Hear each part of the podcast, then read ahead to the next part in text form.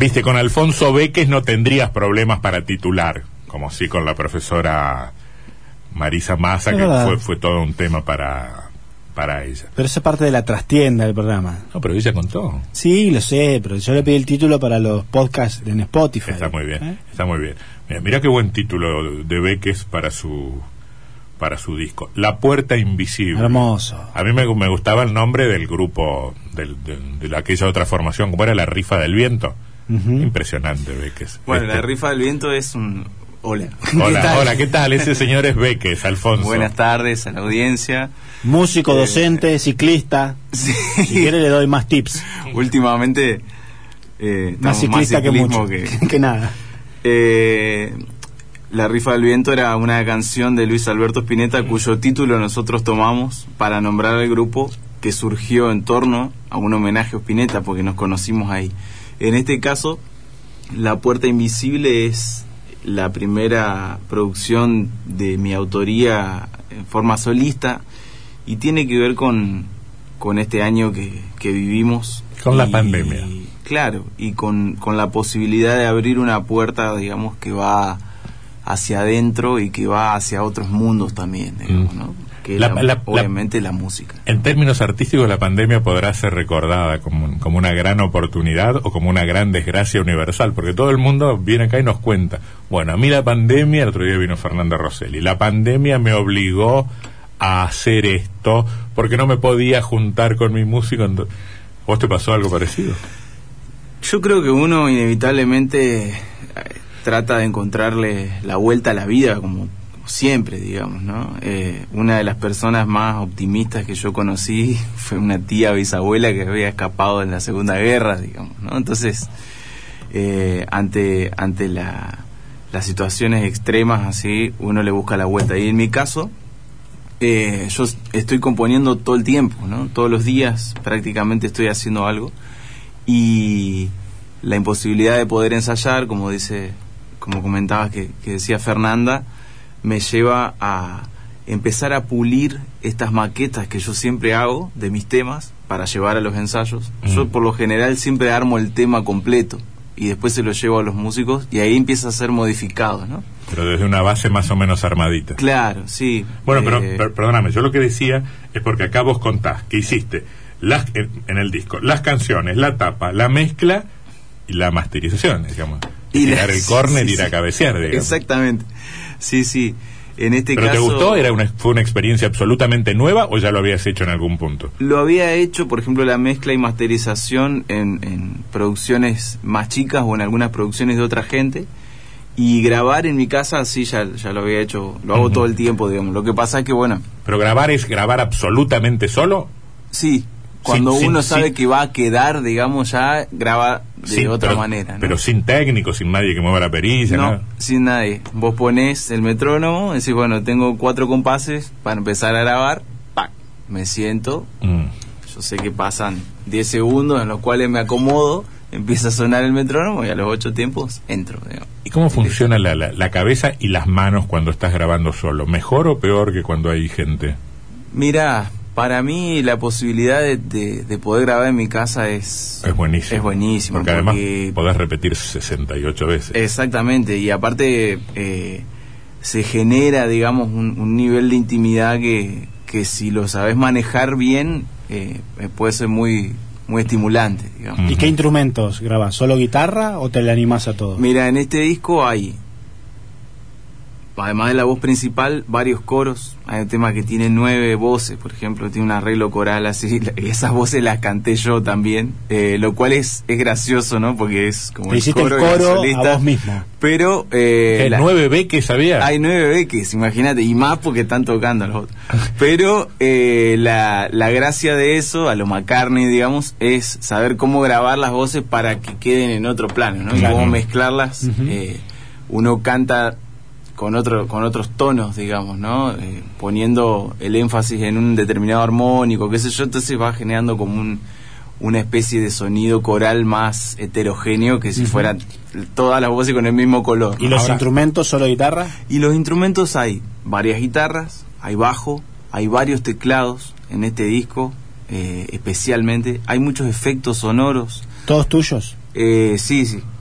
O sea, Esto responde a un mensaje de José Bulos que nos está diciendo es un grande Alfonso, el auténtico hombre orquesta. Pero, ¿cómo- pero, pero, ade- pero no sé cómo lo miran los músicos, ¿no? A No, veces. pero ¿sabés qué? Digo lo arriesgado de eso. José, un abrazo para José. Porque vos podés decir, nueve beques me hacen el coro. Ya es un, ya es un riesgo.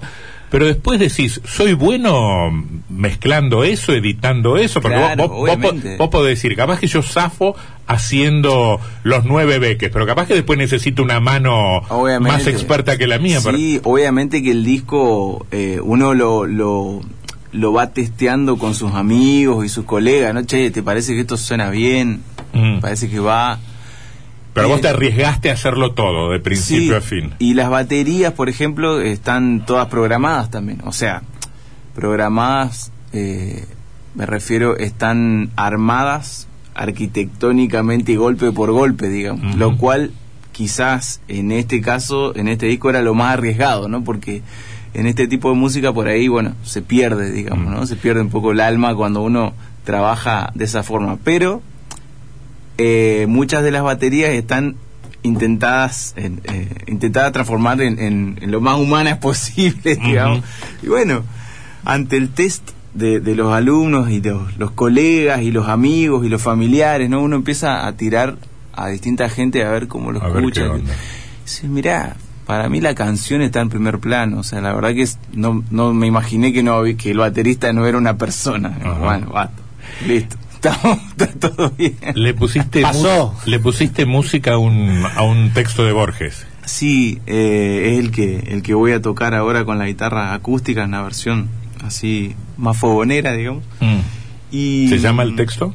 Los Justos es uno Ah, Los de los Justos. poemas más emblemáticos, ¿no? De Y Borges. No estaba, nadie había musicalizado, porque hay, hay bastante cosa musicalizada de Borges, Sí, en general. sí, sí. Este no estaba musicalizado. Que yo sepa, Que vos no. sepas, no.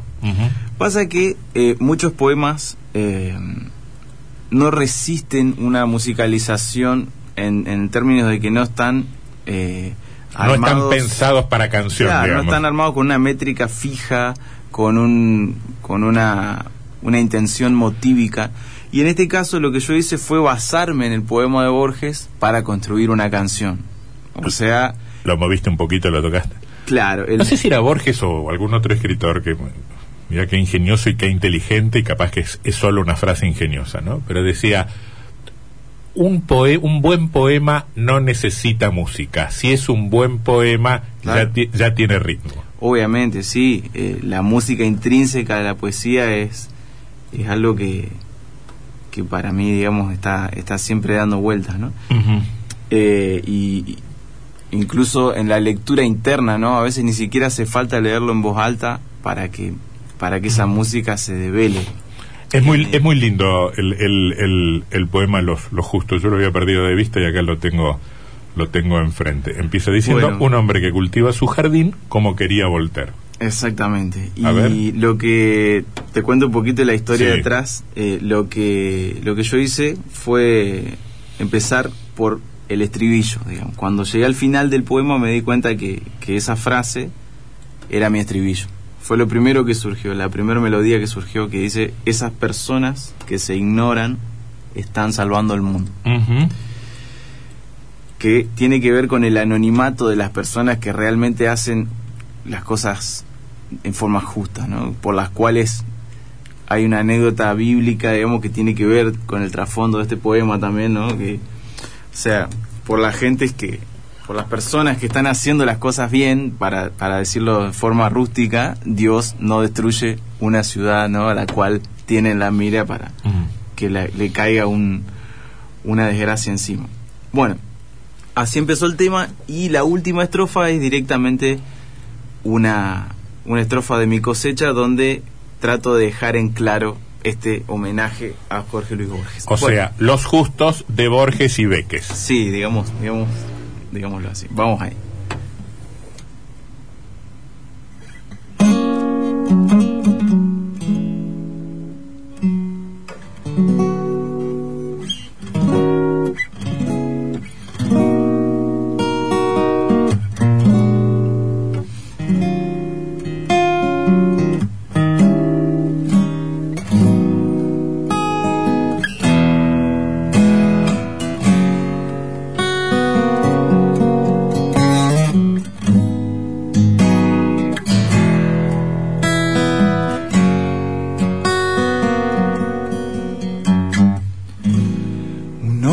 Que cultiva su jardín.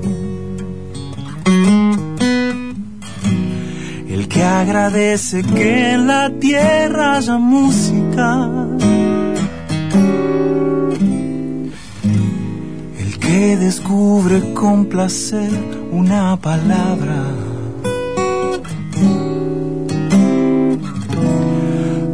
Que juegan en un café un silencioso ajedrez.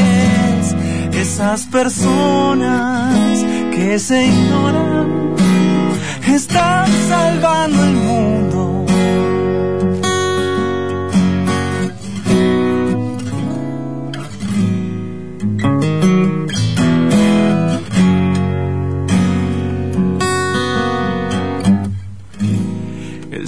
Ceramista que imagina una forma. Dos enamorados que llegan al final de un poema. El que acaricia a un animal dormido.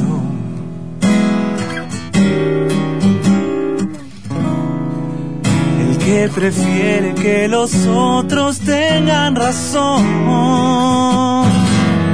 Esas personas que se ignoran están salvando el mundo. Esas personas que se ignoran están salvando el mundo.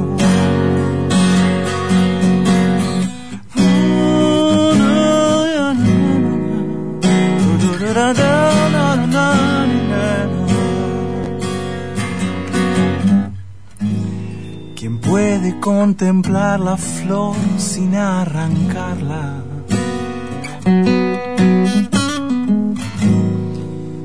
El que comprende cómo fue que llegó hasta aquí. El que agradece que en la tierra haya Borges. Dos que se cruzan en un andén, en un amor sin después. Esas personas que se ignoran están salvando el mundo.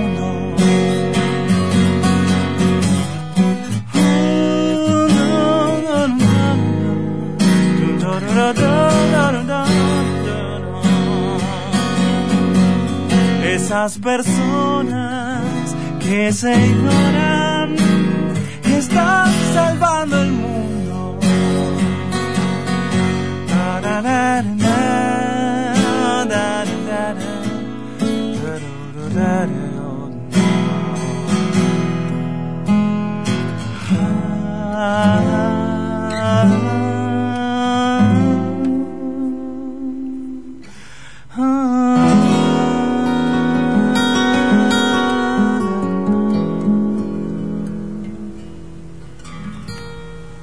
Alfonso Beques sobre los justos de, de Borges. Metiste mano.